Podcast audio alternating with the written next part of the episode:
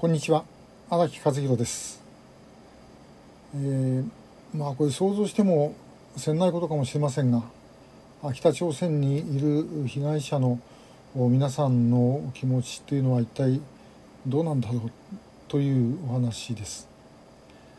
でまあこれは一番あのまあね本当は聞けるのは蓮池さんたち5人なんですけどもなかなかこれえー自分から話していただくんでなければこちらからですねどうでしたって聞きにくい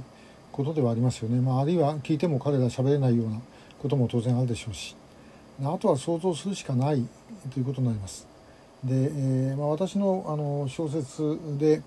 えー希望作戦、えー発動北朝鮮拉致被害者を奪還せよという小説ありましてここではまあ、あの拉致をされていく過程それから救出するところを中心に描いてるんですけども実は間のところがですね書けなかったまあ多少は書いたんですけどもやはりですねあの一体向こうでどうなっていてで何よりもどういうようなあの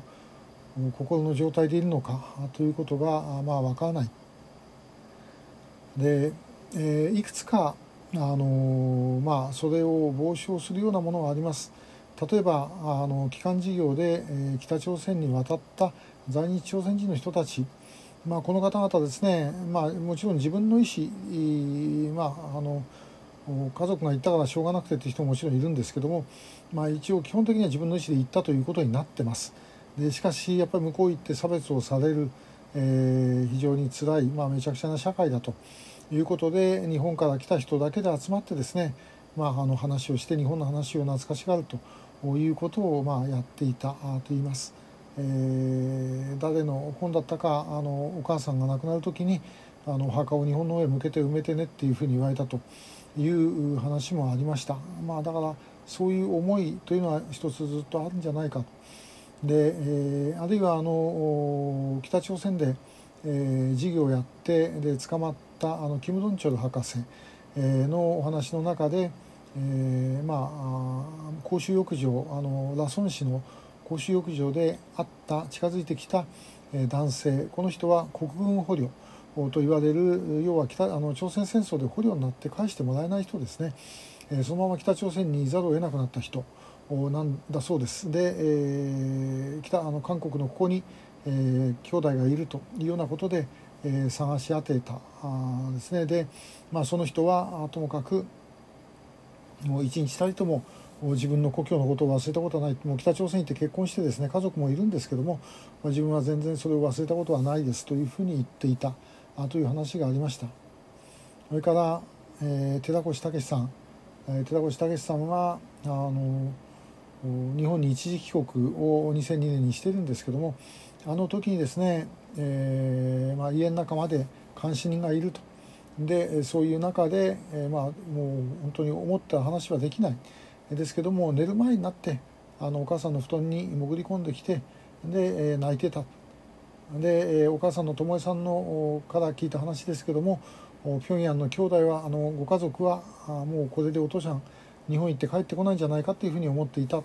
ということですねそれはもうおそらくそれだけ日本への思いを感じて、えーご家族が感じてたんだろうということなんですね。えー我々、まあ、あの人によって拉致被害者も帰りたくないんじゃないかと向こうで家族ができて、えー帰る気がないんじゃないかっていうようなことを言うことがあります。でひょっとしたらそういう人が全くいないとは限らないんですけれどもやはりですね我々もうちょっと向こうにいる人がどうなのかっていうのを想像してみる必要があるんではないか。で、えーまあ帰りたくないよって言ってしまえばですねあのすごく楽ですよね。こっちは気が楽になります、えーまあ、無理に取り返してもしょうがないんじゃないかというふうにもなります、えーでもそれが本心かどうかというのは何もわからない、えかつてあの第二次小泉訪朝の時に、えージェンキンスさんに小泉総理が差しであってですね日本に一緒に行こうと、ねえー、ひとみさんも待ってるからと、ね、日本国政府が全部責任持つというふうに言ったわけですね。それでもジェンキンスさんはイエスとは言えなかった。であそこでイエスと言ったらば、えーまあ、あの連れていく前にですね引き離されてで、え、北朝鮮当局の人間は、まあ、ジェンキンスは気が変わったと、えー、帰りたくないというふうにあの日本に行きたくないと言っていると。それを引き剥がすのは人権侵害だとかなんとか言ってですね、えー、ごまかしたろうというふうに思います。で、えー、まあ総理大臣が一緒に行こうって言ったってあのそういう答えをする国ですからねだからもう向こうにいる被害者は全部まずともかく日本に取り返してきてでそれからあの考えさせると、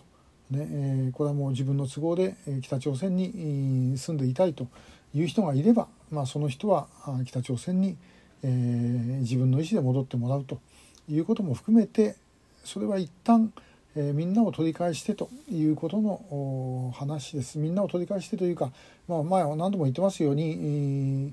え、全員の全拉致被害者の即時一括帰国なんてのはこれできるはずがありません。ですからもうともかく取りあのもう取り返せるところから取り返すんですが最終的には、まあ、全ての被害者を一旦日本に戻してそれからあの判断をさせるということではないだろうかもうそうする以外にですね方法はないと思います。まあ、これはこれでまたあすごい大変ないろんな摩擦が起きることはもう分かってるんですけどね、え、でもそこへやっぱり持っていかなければいけないと思います。えー、向こうにいてですねめぐみさんだって45年ですよ。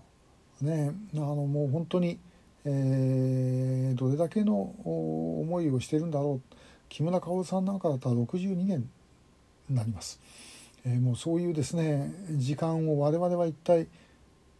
帰ってきた人たちに対してどういうふうに接すればいいのかということすらまあ感じてしまいます。でもこれはしんどいことですけども我々がやはり乗り越えなければいけないことだと思います。これをですねほっぱらかしといてもうみんな死んだことによって解決にするなんていうことだけは絶対にやらせてはいけないと思います。今日もありがとうございました。